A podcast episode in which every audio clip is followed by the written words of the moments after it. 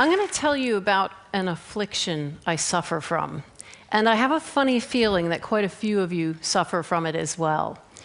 When I'm walking around an art gallery, rooms and rooms full of paintings, after about 15 or 20 minutes, I realize I'm not thinking about the paintings. I'm not connecting to them. Instead, I'm thinking about that cup of coffee I desperately need to wake me up. I'm suffering from gallery fatigue. How many of you out there suffer from, yes, ha ha, ha ha. Uh, sometimes you might last longer than 20 minutes or even shorter, but I think we all suffer from it. And do you have the accompanying guilt? For me, I look at the paintings on the wall and I think somebody has decided to put them there, thinks they're good enough to be on that wall, but I don't always see it. In fact, most of the time I don't see it. And uh, I leave feeling actually unhappy. I feel guilty and, and unhappy with myself. Rather than thinking there's something wrong with the painting, I think there's something wrong with me. And that's not a good experience to leave a gallery like that. the thing is, I think we should give ourselves a break. If you think about going into a restaurant, when you look at the menu, are you expected to order every single thing on the menu? No, you select. If you go into a department store to buy a shirt, are you going to try on every single shirt and want every single shirt? Of course not. You can be selective. It's expected. How come then it's not so expected to be selective when we go to an art gallery? Why are we supposed to have a connection with every single painting? Well, I'm trying to take a different approach. And there's two things I do. When I go into a gallery, first of all, I go quite fast. And I look at everything and I pinpoint the ones that make me slow down for some reason or other. I don't even know why they make me slow down, but something pulls me like a magnet. And then I ignore all the others and I just go to that painting. So it's the first thing I do is I do my own curation. I choose a painting. It might just be one painting in 50. And then the second thing I do is I stand in front of that painting and I tell myself a story about it. Why a story? Well, I think that we are wired, our DNA tells us to tell stories. We tell stories all the time about everything, and I think we do it because the world is kind of a crazy, chaotic place. And sometimes stories, we're trying to make sense of the world a little bit, trying to bring some order to it. Why not apply that to our looking at paintings? So I now have this sort of restaurant menu visiting of art galleries. There are three paintings I'm going to show you now that are paintings that made me stop in my tracks and want to tell stories about them.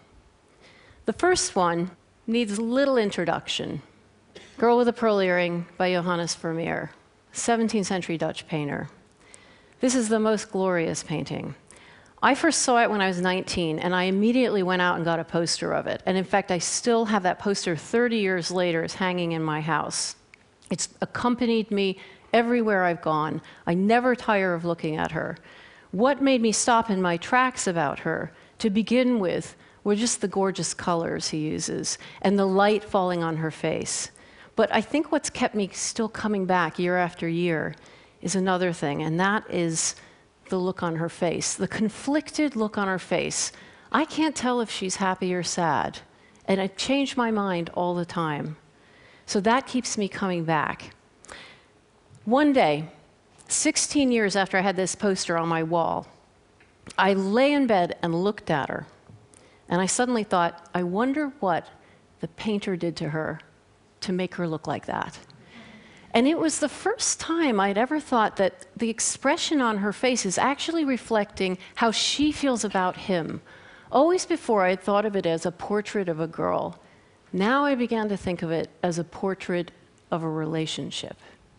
And I thought, well, what is that relationship? So I went to find out. I did some research and discovered we have no idea who she is. In fact, we don't know who any of the models in any of Vermeer's paintings are, and we know very little about Vermeer himself, which made me go, yippee! I can do whatever I want. I can come up with whatever story I want to. So here's how I came up with the story. First of all, I thought, I've got to get her into the house. How does Vermeer know her? Well, there have been suggestions that she is his 12 uh, year old daughter. Uh, the daughter at the time was 12 when he painted the painting. And I thought, no, it's a very intimate look, but it's not a look a daughter gives her father. For one thing, in Dutch painting of the time, if a woman's mouth was open, it was indicating sexual availability. It would have been inappropriate for Vermeer to paint his daughter like that. So it's not his daughter, but it's somebody close to him, physically close to him. Well, who else would be in the house? A servant, a lovely servant. So she's in the house. How do we get her into the studio? We don't know very much about Vermeer, but the little bits that we do know, one thing we know is that he married a Catholic woman. They lived with her mother in a house where he had his own room, where he his studio. He also had 11 children. It would have been a chaotic, noisy household. And if you've seen Vermeer's paintings before, you know that they're incredibly calm and quiet. How does a painter paint such calm, quiet paintings with 11 kids around? Well, he compartmentalizes his life. He gets to the studio and he says, Nobody comes in here. Not the wife, not the kids. Okay, the maid can come in and clean. She's in the studio. He's got her in the studio, they're together, and he decides to paint her. He has her wear very plain clothes. Now, all of the women, or most of the women in Vermeer's other paintings, wore velvet, silk, fur, very sumptuous materials. This is very plain. The only thing that isn't plain is her pearl earring. Now, if she's a servant, there is no way she could afford a pair of pearl earrings. So those are not her pearl earrings. Whose are they? We happen to know there's a list of Katerina, the wife's clothes. Amongst them, a yellow coat with white fur, a yellow and black bodice. And you see these clothes on lots of other paintings, different women in the paintings, Vermeer's paintings. So clearly, her clothes were lent to various different women. It's not such a leap of faith to take that that pearl earring actually belongs to his wife. So we've got all the elements for our story. She's in the studio with him for a long time. These paintings took a long time to make. They would have spent them time alone, all that time. She's wearing his wife's pearl earring. She's gorgeous. She obviously loves him. She's conflicted. And does the wife know? Maybe not. And if she doesn't, well, that's the story. the next painting I'm going to talk about is called Boy Building a House of Cards by Chardin. He's an 18th century French painter, best known for his still lifes, but he did occasionally paint people. And in fact, he painted four versions of this painting different boys building houses of cards, all concentrated. I like this version the best because some of the boys are older and some are younger. And to me, this one, like Goldilocks' porridge, is just right. He's not quite a child and he's not quite a man. He's absolutely balanced between innocence and experience. And that made me stop in my tracks in front of this painting. And I looked at his face. It's like a Vermeer painting a bit. The light comes in from the left. His face is bathed in this glowing light. It's right in the center of the painting. And you look at it, and I found that when I was looking at it, and I was standing there going, Look at me. Please look at me. And he didn't look at me. He was still looking at his cards, and that's one of the seductive elements of this painting is he's so focused on what he's doing that he doesn't look at us. And that is, to me, the sign of a masterpiece, of a painting when there's a lack of resolution. He's never going to look at me. So I was thinking of a story where if I'm in this position, who could be there looking at him? Not the painter. I've, I do not want to think about the painter. I'm thinking of some, an older version of himself. He's a, a, a, a man, a servant, an older servant looking at this younger servant saying, Look at me. I want to warn you about what you're about to go through. Please look at me. And he never does. And that lack of resolution, the lack of resolution in Girl with a Pearl Earring, we don't know if she's happy or sad. I've written an entire novel about her, and I still don't know if she's happy or sad. Again and again, back to the painting, looking for the answer, looking for the story to fill in that gap. And we may make a story, and it satisfies us momentarily, but not, uh, not really. And we come back again and again. The last painting I'm going to talk about is called Anonymous by Anonymous. This is a Tudor portrait bought by the National Portrait Gallery. They thought it was a man named Sir Thomas Overbury. And then they discovered that it wasn't him, and they have no idea who it is. Now, in the National Portrait Gallery, if you don't know the biography of the painting, it's kind of useless to you. They can't hang it on the wall because they don't know who he is. So, unfortunately, this orphan spends most of his time in storage, along with quite a number of other orphans, some of them some beautiful paintings.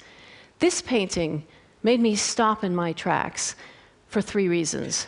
One is the disconnection between his mouth that's smiling and his eyes that are wistful. He's not happy. And why isn't he happy? The second thing that really attracted me were his bright red cheeks.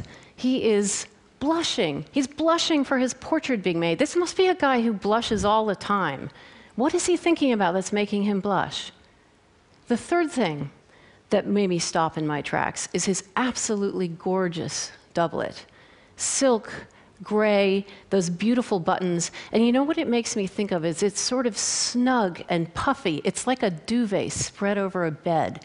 I kept thinking of beds and red cheeks, and of course I kept thinking of sex when I looked at him. And I thought, is that what he's thinking about? And I thought, if I'm going to make a story, what's the last thing I'm going to put in there? Well, what would a Tudor gentleman be preoccupied with? And I thought, well, Henry VIII, okay. He'd be preoccupied with his inheritance, with his heir. Who is going to inherit his name and his fortune? You put all those together, and you've got your story to fill in that gap that makes you keep coming back. Now, here's the story. It's short. Rosie. I am still wearing the white brocade doublet Caroline gave me. It has a plain high collar detachable sleeves, and intricate buttons of twisted silk thread set close together so that the fit is snug. The doublet makes me think of a coverlet on the vast bed. Perhaps that was the intention. I first wore it at an elaborate dinner her parents held in our honor. I knew even before I stood up to speak that my cheeks were inflamed. I have always flushed easily, from physical exertion from wine, from high emotion. As a boy, I was teased by my sisters and by schoolboys, but not by George. Only George could call me Rosie. I would not allow anyone else. He managed to make the word tender. When I made the announcement, George did not turn rosy, but went pale as my doublet. He should not have been surprised. It has been a common assumption that I would one day marry his cousin. But it is difficult to hear the words aloud. I know I could barely utter them. Afterwards, I found George on the terrace overlooking the kitchen garden. Despite drinking steadily all afternoon, he was still pale. We stood together and watched the maids cut lettuces. What do you think of my doublet? I asked. He glanced at me. That collar looks to be strangling you. We will still see each other, I insisted.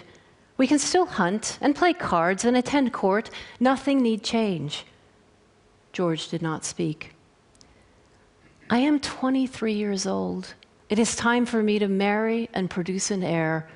It is expected of me. George drained another glass of claret and turned to me. Congratulations on your upcoming nuptials, James. I'm sure you'll be content together. He never used my nickname again. Thank you.